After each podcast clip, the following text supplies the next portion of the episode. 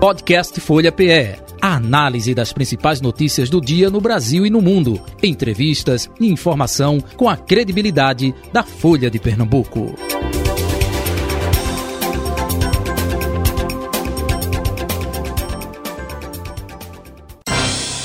Folha Política. Nosso convidado é o deputado estadual do PL, Joel da Arpa, com a gente a partir de agora. Deputado, muito bom dia. Prazer recebê-lo aqui no estúdio integrado né, da Folha de Pernambuco. Seja bem-vindo. Bom dia, obrigado mais uma vez o convite de estar aqui na Rádio Folha. Bom dia a todos os seus ouvintes.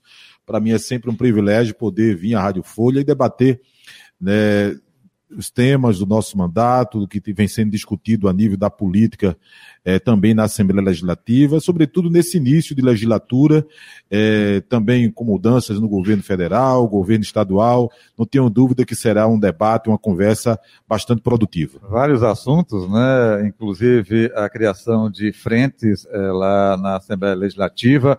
O senhor eh, me falou que agora pela manhã né, teve a abertura eh, de uma das frentes, mas antes deixa eu saudar a Carol Brito, subeditora de política da Folha de Pernambuco. Carol, bom dia, Carol. Bom dia, Jota, bom dia, deputado, e um bom dia a todos os ouvintes internautas que acompanham a Rádio Folha.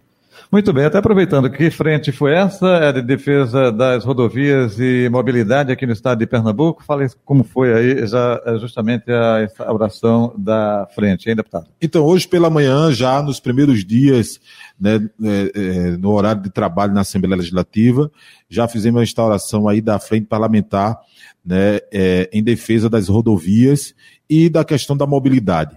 Eu acho que essa frente ela chega num momento extremamente importante onde nessa legislatura, a Assembleia Legislativa quer debater com mais força essa questão da mobilidade. Quando a gente trata da mobilidade, a gente fala tanto da mobilidade urbana quanto também da questão do interior.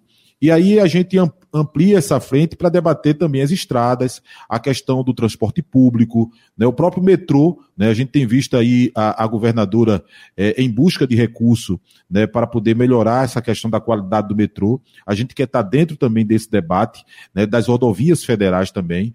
Né, Pernambuco hoje tem uma deficiência muito grande nessa questão da mobilidade e é, trazer esse debate também para a região metropolitana. Uhum. Né, tem alguns locais ainda na região metropolitana de, do estado que o transporte público não chega que as pessoas têm dificuldade de pegar um ônibus né, é, para poder chegar no centro da cidade do Recife.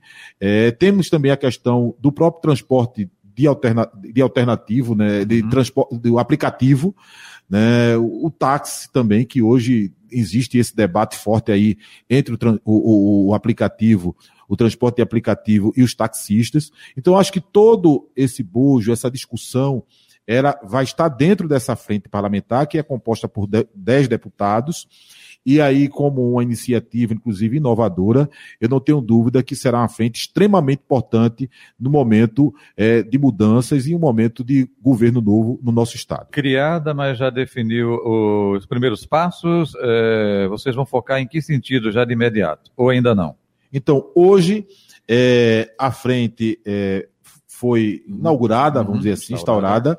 Nós iremos pedir para que cada deputado faça um levantamento é, de pauta.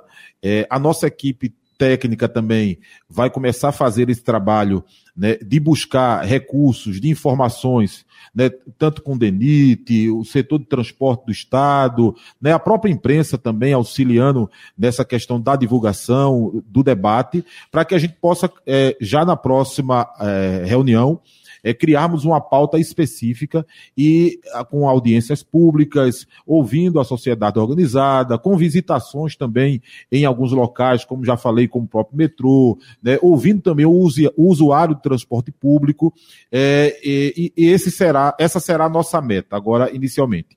É, é, pedir aos deputados que crie cada um a sua pauta e traga pautas para que a gente possa discutir e posteriormente vamos estar fazendo aí várias audiências públicas e um, um amplo, é, uma ampla agenda é, de trabalhos com a frente parlamentar. Perfeito. Como o senhor bem conhece Jaboatão dos Guararapes, aproveito para colocar ali o eixo de integração da Muribeca, né, que corta Jaboatão Centro até Prazeres, que ali é, teve é, o governo do estado ainda uh, no governo Paulo Câmara, que iniciou, mas não terminou, e o pessoal que mora lá reclamando muito. E não é só o pessoal que mora lá, não, hein? Quem utiliza justamente uh, aquela PE para é, cortar caminho, né? Prazeres vindo para Jaboatão Centro, Liga Moreno, então ali é um elo importante, coloque aí. É, essa favor. questão das PEs, você tem essa PE que, que, que você corta, eu sou também de Jaboatão, isso, por isso que né? E a gente é, é, é, é um trecho importante até para você chegar no centro de Jaboatão. Porque você sabe que Jaboatão é uma cidade muito grande, e aí, se você não usa ali, você tem que sair de Jaboatão, tem que pegar Recife ali na BR-101 para poder chegar ali em Sucupira e entrar em Cavaleiro. E a pé é extremamente importante, que a obra praticamente parou. Né? Existem pontos que, de fato, é praticamente intransitável, principalmente quando chove, quando chove. Nós temos a questão, por exemplo, da PS60 também, né, que já existe projetos para poder ser privatizada. É outro tema também que a gente quer discutir, porque eu acho que esse mandato, né, é, a privatização deve entrar com, com muita força no estado de Pernambuco. Então é importante a gente discutir a questão da privatização, até onde é, é, é, é é louvável, até onde é importante a privatização, seja da PE60 ou de qualquer outra PE. É, trazer essa experiência também até do sul, do sudeste do país, de outros estados que tem a questão da privatização, como São Paulo, Rio de Janeiro, a própria Bahia, aqui vizinho nosso, também tem algumas estradas privatizadas, é, para é, poder a gente discutir. Né? O que não dá é para a coisa ficar do jeito que está. Você não consegue andar, por exemplo, na região metropolitana do Recife.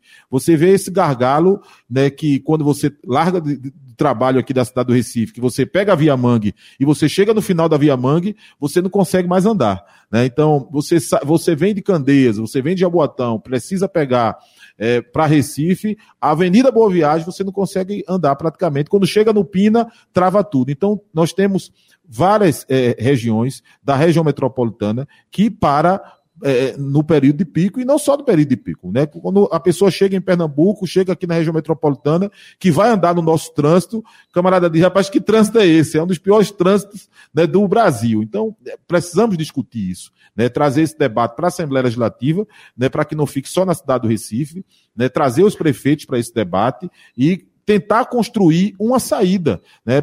Faz muito tempo que em Pernambuco não tem uma obra, né? uma obra, um viaduto, né? um túnel. Né? Praticamente se parou a região metropolitana nesse sentido. E aí, mais carros. Né? Nós temos o transporte aí também, até fluvial, que a gente pode debater. Né? Pernambuco praticamente eh, região metropolitana, nós temos vários rios, Recife, né, temos o encontro do rio com o mar, ou seja, Lá atrás já houve esse debate que praticamente se parou. Uhum. Né? O próprio arco metropolitano, que foi prometido pelo governo do PSB lá atrás e que até hoje não saiu do papel. Né? Então, isso a gente quer discutir na frente parlamentar. Carol Brito. É, deputado, o senhor falou que as estradas elas estão travadas aqui em Pernambuco, mas não é só isso que está travado. O debate das comissões da Assembleia Legislativa também está travado, travando inclusive a votação de vários projetos de lei na casa, né? Se somam aí é, pelo menos 150 projetos de leis parados porque não tem as comissões. É, isso está causando algum tipo de ansiedade? O senhor acredita que isso deve ser destravado em breve? A gente soube que, por exemplo, Hoje de manhã tentou-se convocar as comissões de Justiça e de Finanças, as principais da casa, mas também não houve o consenso. O que é que está travando tanto esse debate, deputado? Então, eu acho que a forma eh, de Raquel governar, né, como ela coloca, uma forma diferente, né? É, e a gente acaba saindo de 16 anos do PSB, que já se tinha um costume do próprio Poder Executivo ter uma certa interferência nessa questão da sua base na Assembleia Legislativa, e hoje a Assembleia Legislativa ela ainda não está definida nessa questão da base. Nós temos, por exemplo, o meu partido PL, né, que deve ficar na base, mas está construindo ainda, inclusive, essa conversa com o próprio presidente do partido, que é o Anderson Ferreira, né, junto é, a, a, a, governadora eleita. É, houve esse período de carnaval que praticamente ficamos aí dez dias sem poder ter uma conversa. As conversas devem ser ampliadas a partir, então, já de hoje, com o Poder Executivo, mas é importante, de fato, que a Assembleia corra para resolver pelo menos essas comissões. Né? Os líderes partidários ficaram com a responsabilidade de indicar os nomes para que pudesse ter os assentos é, nas comissões. É, eu estava hoje pela manhã na Assembleia, mas tive que participar da reunião da frente parlamentar, né? E aí acabei também, de, de, corri para cá e fiquei sem a informação da Comissão de Legislação e Justiça, que estava pronta também para é, começar os trabalhos, e aí não sei nem como foi que terminou essa questão dessa reunião lá, mas de fato a coisa ainda está é, se organizando. Mas eu acredito fielmente que no máximo até sexta-feira, essa semana, deve se definir essa questão das comissões na Assembleia Legislativa. E não só as comissões. As comissões é extremamente, são extremamente importantes, são extremamente importantes até para a governabilidade né, do Poder Executivo, mas também a bancada da governadora na Assembleia Legislativa né? Porque daqui a pouco começa a chegar os projetos, digamos assim, de mais relevância, os projetos principalmente de repercussão financeira, né? Que, que, que a, o governo precisa aprovar. É, já fizemos isso, inclusive, na reforma administrativa, já fizemos isso na questão do FEEP, já fizemos isso é, é, fazendo sinais para o Poder Executivo, e eu acho que é preciso agora né, o próprio Poder Executivo ter essa preocupação de organizar sua base na Assembleia Legislativa para poder ter essa governabilidade né, e, assim, os projetos andarem. Mas, como te falei, acredito que depois é, de hoje. Eu não sei qual foi o fim da, da reunião, qual foi o resultado da final da Comissão de Legislação e Justiça, mas acredito fielmente que essa semana será decisiva para a montagem dessas comissões e dessa base.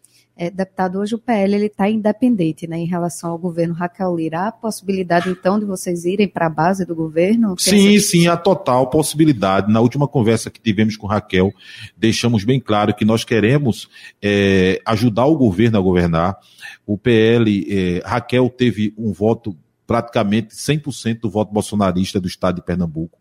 Né? A base de, de Bolsonaro votou em Raquel no segundo turno, apesar de antes Ferreira não ter anunciado o apoio direto a Raquel, mas eu fui um dos que fui para o palanque de Raquel no segundo turno, né, porque vi naquele momento que é, a, o meu eleitorado estava né, praticamente todo se dirigindo para Raquel. O próprio eleitorado evangélico, o qual também eu faço parte da bancada evangélica e temos esse debate também na Assembleia, foi apoiar Raquel Lira né, no segundo turno. Então, acho que nesse primeiro momento não tem porquê o PL é, não apoiar o governo em suas ações e não ajudar o governo a fazer essa governabilidade. Né? Agora, lógico que o PL é, não é só Joel da Harpa. O PL é Feitosa, o PL é, é, é Abimael, o PL é Antes Ferreira, o PL também tem uma bancada federal, né? tem, tem André Ferreira. Então, essa construção, ela precisa ser uma construção mais sólida do Poder Executivo, né, em cima dos nomes que nós temos à frente do partido, nessa conjuntura geral, para poder a casa ficar organizada. Agora, o meu posicionamento é que o PL fique na bancada de governo, nesse início de governo de Raquel, principalmente nesse, de nesse início de governo. Eu acabei de dizer aqui que nós saímos de um governo de 16 anos. Então, lógico que Raquel pega um governo agora que não é fácil esse período de transição. E uma transição não se faz com um mês ou dois meses. Uma, uma transição precisa de um tempo. Né? Agora, a questão política do governo precisa também correr né, a, a, Secretaria, a Casa Civil, né, Priscila tem tido é, um importante papel nessa conversa com a casa, nessa conversa com a política, Raquel também, mas eu acho que a coisa ainda precisa é, tomar mais corpo. Por isso que eu acredito que a partir dessa semana é, isso vai começar a se organizar e o que eu espero é que o PL possa ficar na base de Raquel, sim, e possa contribuir com o governo e apoiar as ações e fazer a crítica na hora que tiver que fazer a crítica, porque também meu perfil não é de ficar calado, é, na hora de fazer a crítica, fazer a crítica. Eu acho que a crítica é construtiva. Eu também sou criticado e não posso deixar de criticar, até porque o poder executivo é um poder, o poder legislativo é um poder independente, mas quero ficar na base e acredito, viu, ainda fielmente que o partido poderá ficar na base de Raquel Lira. É, é, aproveitando, desculpe, é, é, é aproveitando sua deixa, deputado, é, o senhor falou aí que esse é o pensamento de Joel da Arpa, mas não somente de Joel da Arpa, que tem que ser consultado os demais pares. Até aproveitando, a última conversa que o senhor teve com o presidente estadual aqui, o Anderson Ferreira, ele também sinalizou nesse sentido, ele está tendo conversas com Raquel é, para obter justamente esse apoio e aí sim ir para a base do governo? Sim, sim. É, é, é, inclusive o próprio Anderson já teve alguns encontros com Raquel, uhum. né? Já depois agora de Raquel ter assumido assumido o mandato. Mas você conversou com ele recentemente? É, é, antes do carnaval, eu acho que eu conversei com o Anderson só em janeiro. Né? Agora, no mês de fevereiro, eu não, não, não, não estive com antes. Porque você sabe que o carnaval é, um, é meio que um divisor de águas né, para o nosso estado. Você começa janeiro ali, a gente não tinha assumido o mandato ainda, assumimos agora dia 1 de fevereiro, aí já entra a questão da discussão do carnaval. Começou o ano agora, né? O ano praticamente já começou agora. Mas é, na conversa que eu tive inicialmente com o Anderson, Anderson deixando também a base do partido na Assembleia Legislativa muito à vontade, certo? Anderson não quer é, se meter nessa história, certo? Antes tem dito que a base precisa é, construir essa relação com o Poder Executivo. Isso a gente tem feito também com Raquel. Tivemos essa conversa com ela antes do Carnaval, inclusive foi amplamente divulgado pela, pela mídia. Né? Agora, no retorno, nós queremos é, fortalecer essa conversa e, volto a dizer, é, acho que o, o governo precisa também fazer alguns sinais dentro da política, né? sinais de fortalecimento, de mostrar esse fortalece, essa relação, né? fortalecer essa relação com a casa, né? fortalecer essa relação com os partidos, buscar por parte do, de cada deputado também é, a palavra de apoio. Né? Eu acho que esse trabalho precisa ser feito. Né? Mas é, estamos aqui. E Anderson, é, está buscando, está deixando para que a, a, nossa base na Assembleia Legislativa tenha aí o poder de tomar essa, essa definição. É, só lembrando, uhum. é, Jota e Joel, é, Anderson e Raquel tinham uma boa relação na época de pré-eleição, né? Eles estavam juntos em um projeto, né? Era até o Levanta Pernambuco, enfim, eles têm uma sintonia, né? Isso acabou se perdendo um pouco ali durante a eleição ou não? Não, é, no, de, no, início eh, houve essa, essa, essa relação, até se falava, não, Anderson candidato a governador, Raquel é vice, é, Raquel é candidata a governadora, Anderson é vice, mas aí no final ninguém quer ser vice, né? E aí foi todo mundo para a cabeça, Raquel ganha eleição, mas houve essa construção que foi uma construção positiva, que foi uma construção saudável, certo? Mas antes não poderia deixar de ser candidato naquele momento, até porque se tinha o PL, se tinha Bolsonaro, né? Eu também acredito que antes iria para o segundo turno. Né? O fator emocional foi muito forte na, na, na, na vitória de, de, Raquel Lira, ali no dia da eleição. Né? Mas, a, passado aí é, essa, é, é, as eleições, você teve eu que fui para fui pedir voto, o próprio Renato Antunes, que tem uma ligação forte né, com, com, com Anderson e com, com os Ferreira, também apoiou Raquel Lira, foi para o Palanque também no segundo turno. Né? Então, assim, é, hoje eu acredito que não exista nenhuma dificuldade de Anderson também estar na base de Raquel. Né? Eu acho que isso também passa por Jaboatão, né? Anderson tem a, a, o PL tem a candidatura de Mano Medeiros lá em Jaboatão, né? tem essa questão de Recife, a gente não sabe até onde é, o PSDB, até onde Raquel vai ter candidatura no Recife, mas eu acho que esse momento agora, aí talvez seja muito cedo para essa discussão de antes com Raquel, né? porque eu acho que antes está dentro de um projeto bem maior, né? até pelo, pela força que ele saiu das eleições, até pela a expressiva votação que teve. Na região metropolitana, você tem cidades que antes foi majoritário, né? você tem Olinda, você tem Jaboatão, você tem o próprio Recife, que né, existe um, um fortalecimento da direita também em Recife. É, eu acho que agora é resolver essa governabilidade, né? Resolver essa, essa questão das comissões, como foi colocado na Assembleia Legislativa, e essa base, e a partir daí a gente começar a construir essa questão política até para 2024. que inclusive tem a possibilidade do próprio André Ferreira, né, que é do PL, ser candidato a prefeito do Recife. O senhor acredita que esse projeto aí pode ir para frente? Olha, André é um excelente nome. André já tem é, essa visibilidade na cidade do Recife, desde a época que era vereador, né, como vereador mais votado da cidade. Né, agora, como deputado federal também, com essa votação expressiva. É, o PL é um partido hoje gigante, é um partido que tem fundo partidário, né, é um partido é, importante no cenário nacional, certo? Então, é, eu acho que André tem todas as prerrogativas, André tem está pronto para ser candidato a prefeito da cidade do Recife. Né? É, e na, nas últimas conversas que eu tive com ele, o que eu vejo é ele cada dia mais se animando. É, é, em outros momentos ele não foi, até por falta aí de animação, por falta talvez de, de, um, de, um, de um grupo maior, mas acho que André é um bom nome, sim, para ser candidato a prefeito da cidade do Recife. E vejo que ele, me parece que dessa vez, André está mais animado do que das outras vezes. Mas não se descarta também uma composição aí, vocês indo para a base do governo com Raquel e com Daniel Coelho, ou com, no caso com Priscila Krause e com Daniel Coelho, que podem ser candidatos da governadora? Olha, primeiro eu não sei se Daniel ou Priscila é, porque André já disse que tem interesse. Priscila e Daniel também eu não ouvi falar, pelo menos deles, que são candidatos. Mas na política tudo pode e nada pode. Né? Eu acho que essa construção é uma construção que pode acontecer também no futuro. A gente não pode descartar essa possibilidade. Ninguém aqui é menino, né? A gente está tratando com profissionais da política. A gente sabe que isso pode acontecer.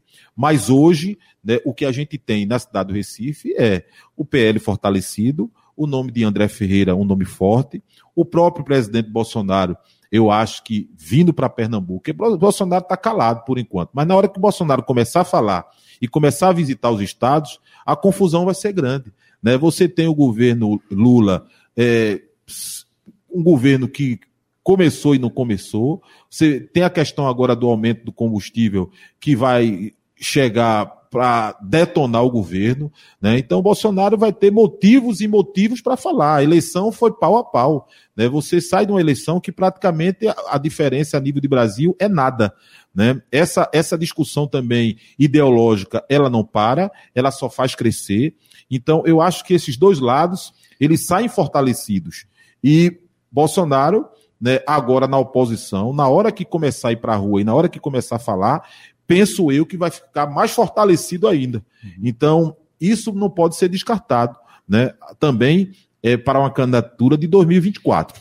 Então, penso hoje que André é mais candidato que todos esses, pelo contexto nacional, pelo contexto geral que se tem. Agora, lógico que Raquel é a governadora. Então, Raquel tem a máquina do governo na mão, né? É, deverá ter a maioria na Assembleia Legislativa, e isso é uma construção.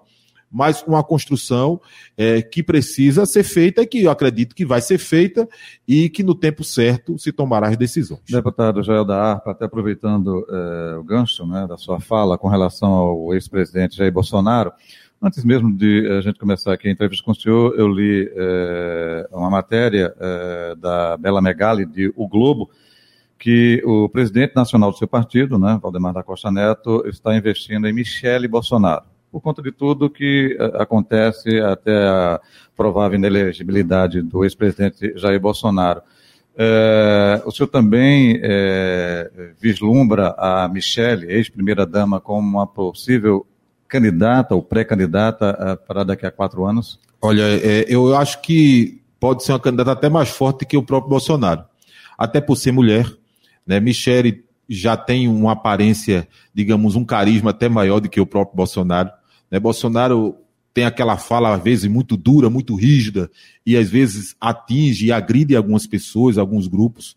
Né? Michele já tem o lado mais emocional, já tem um sorriso mais aberto. Né? Esse momento da mulher também é extremamente importante. Então, acho que Michele é, é um excelente nome para o PL. Ela vai começar até a percorrer o Brasil justamente para fortalecer o, o PL PP, mulher, né? Você vê que o próprio PP agora, para surpresa de todo mundo, não está se colocando na base do governo federal. Ou seja, então, a visão né, do esfera da política lá de cima, é, para daqui a quatro anos, é muito forte em cima de uma candidatura do PL, seja do próprio Bolsonaro, seja da Michelle, ou o próprio Tarcísio, né, que é um nome que hoje é um nome de centro, mas é um nome que agrega muito, né? No caso republicanos, né? né do republicanos, mas é, é, um nome ligado a Bolsonaro, é um, é um, é um nome ligado também à direita, mas uma direita, digamos, mais de centro, um, uma direita é, é, que consegue também discutir com algum centro-esquerda. Então, é um nome também que a gente não pode descartar. Né? O, é, é, é, um governo novo, ele não teve ainda a oportunidade de estar ser gestor. São Paulo é uma cidade complicada, mas que se ele fizer um grande trabalho em São Paulo, também será um nome importante dentro é, dessa questão da direita. Ou seja, então, Michele, excelente nome, Tarcísio, um nome importante dentro do contexto, e Bolsonaro, que é, mostrou nas, que é bom de urna, né? muita gente não esperava que ele tivesse é, o desempenho que teve aí no segundo turno e quase que ganha eleição, por pouco não ganha eleição para Lula. O senhor se considera bolsonarista raiz ou não? Eu faço essa pergunta porque os bolsonaristas, né, que são considerados raiz ou radical ou de extremo, enfim, Olha, eu fui... criti criticaram é. justamente o governador Tarcísio por ter aberto um diálogo, uma parceria com o presidente Lula naquela tragédia lá de São Paulo. O senhor também critica ou não?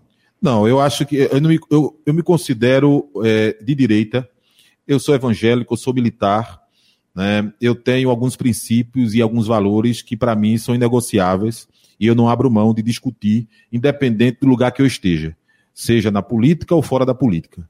Então, algumas ideias minhas são ideias de fato conservadoras, que aí, independente do partido político, eu vou estar defendendo.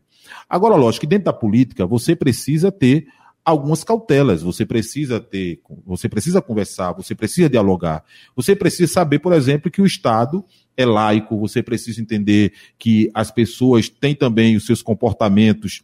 E aí, quando se discute comportamento, aí você tem que discutir, você tem que conversar. O problema da, da esquerda não é, que, não é que a gente não quer discutir comportamento, são os ativismos, né? são as ideologias. Né? São coisas que as pessoas acreditam e querem empregar isso como lei, e querem empregar isso afim na força da sociedade, como ideologia de gênero, né? como linguagem neutra, e outras questões que fogem da nossa realidade e fogem daquilo do que é legal até. Né? Então, é isso que a gente se opõe. Né? Agora, dentro do contexto político, nós não podemos deixar de discutir e saber dividir também o que é política ideológica e o que é política estrutural, certo? Então a gente não pode misturar as coisas. Na hora que você tem uma catástrofe, por exemplo, aí não tem que ter direita e esquerda, nada não, gente. A gente tem que juntar todo mundo. Né? A gente tem que salvar a vida das pessoas. Né? Eu fui criticado por alguns grupos, por exemplo, no período da, da do Covid, eu não fui contra a vacina, certo? É, eu me vacinei, certo? Eu acho que saúde é saúde, é, ciência é ciência e ciência para os cientistas, certo? A gente não pode deixar de acreditar naquilo que sempre foi construído pela sociedade, que a sociedade foi se organizando, enfim, os estudos. Então, é, eu acho que esse é o caminho. Agora, no que diz respeito a, a ideias, né, é, ao conservadorismo, né, ao perfil do Bolsonaro na questão até por ser militar, eu também sou militar, essa questão da, do combate à violência né, no, no, nosso país, a flexibilização, inclusive, do, do, do, Estatuto do Desarmamento. Né? Eu acho que a redução da maioridade penal, eu sou a favor da redução da maioridade penal, e outros temas que Bolsonaro defende, e aí não tem como eu, eu defender Lula e defender a esquerda. Agora, dentro desse contexto de governabilidade, dentro, de, dentro desse contexto do diálogo, para você melhorar a qualidade de vida das pessoas, qualquer governo seja de direita ou seja de esquerda, tem que ter para poder é, as pessoas não sofrerem tanto que o que a gente vê é a população, no final, é que paga o preço. É, a projeção para a direita para 2026, o senhor acredita que é voltar novamente com Bolsonaro ou pode haver uma discussão aí de alguma alternativa mais moderada, como o Tarcísio, por exemplo, que tem um perfil mais de centro? Então, é, é, eu acho que isso vai se dar muito do que vai acontecer com o próprio Bolsonaro. Né? É, já foi colocado aqui essa possível inegibilidade né, do Bolsonaro, e na hora que, se isso acontecer, vai ter que ter uma alternativa. Né? Eu, eu sinto também que parte da direita quer construir um debate mais direita de centro, certo? Eu acho que está passando aquela direita é, mais radical, né? Depois do dia 8 ali, né, a coisa ficou mais pensativa, mais reflexiva. Né? E esse não é o caminho nem de direita nem de esquerda. Qualquer radicalismo, qualquer radicalismo, ele é ruim. Né? Até eu sou evangélico, até o crente que é crente demais às vezes é chato. Né? Tem que ter o controle, tem que ter o limite. Né? né? E na política principalmente. Ou seja, então eu penso que hoje é, grande parte da direita quer essa discussão mais de centro. Né? E Tarcísio representa bem, né, hoje, esse, esse, esse centro-direita. Mas isso vai depender muito do que vão fazer com Bolsonaro. Né? E se Bolsonaro conseguir né, não ficar inelegível e chegar a 2026, eu ainda penso que ele será o nome mais forte né, para a eleição. Deputado, para finalizar, o senhor também está aí à frente da criação da Frente Parlamentar de Defesa da Saúde Mental. Gostaria que o senhor falasse um pouco sobre isso. Então, essa questão da saúde mental é. é esse debate é um debate que eu quero tomar conta na Assembleia junto com meus pares, por isso que criei essa frente. Eu tenho uma filha que também é estudante de psicologia, ela tem me auxiliado muito em informações. Você sabe que depois da pandemia, cerca de 25% da população mundial passou a ter algum tipo de transtorno mental. E hoje nós temos uma deficiência muito grande, não é só no estado de Pernambuco, nessa questão do atendimento à saúde mental. Você praticamente não tem a população tendo à disposição psicólogos nem psiquiatria. Você tem em Pernambuco só aí é, aquele hospital da Tamarineira, que está lotado. O camarada chega lá com problema psicológico, toma um remédio na veia e vai para casa. Né? Psicólogo é muito caro. Né? Praticamente a rede pública não tem atendimento na área de psicologia. É, é, a saúde mental dos profissionais de segurança pública, por exemplo, é uma coisa que precisa ser debatida com muita força. Eu tenho conversado isso com Raquel e tenho conversado isso com Priscila. Você teve o caso do policial ali do 19 Batalhão, que foi exemplo. Tivemos recentemente, a semana passada, essa semana agora, depois, foi no domingo, eu acho, outro policial que cometeu suicídio. Nós temos uma tropa hoje que está doente, certo? E são policiais que estão armados na rua e que a qualquer momento pode é, ter aí um transtorno, ter aí algum tipo de problema e tira, não só tirar a vida, mas tirar a vida de outro. Né? Então, esse debate ele precisa ser fortalecido, porque a, a doença mental é uma doença que a gente não vê, mas que está dentro do camarada. E o número de suicídio tem crescido muito. Né? Os tran tran transtornos mental nem se fala. Ou seja, e essa política precisa ser fortalecida no estado de Pernambuco. É, se há uma deficiência na saúde física, de um modo geral, a saúde mental, a coisa é pior. Então, se a gente não correr atrás de resolver, de tentar pelo menos minimizar esse problema inicialmente agora, nós iremos pagar um preço muito alto lá na frente, porque nós teremos é, adolescentes e crianças aí com sérios problemas psicológicos, certo? E aí você vai ter aí praticamente toda uma sociedade doente na mente e vai ser mais difícil de se resolver. E a gente precisa investir na psicologia, a gente precisa investir nessa área e sobretudo que a população mais pobre também tenha acesso né, a esse tipo de atendimento. Deputado Joel Darpa, muito obrigado pela atenção aqui com a Rádio Folha, com Folha Política. Um abraço ao senhor, saúde e paz. Até um próximo encontro. Eu que bom, agradeço viu? e um bom dia para todos.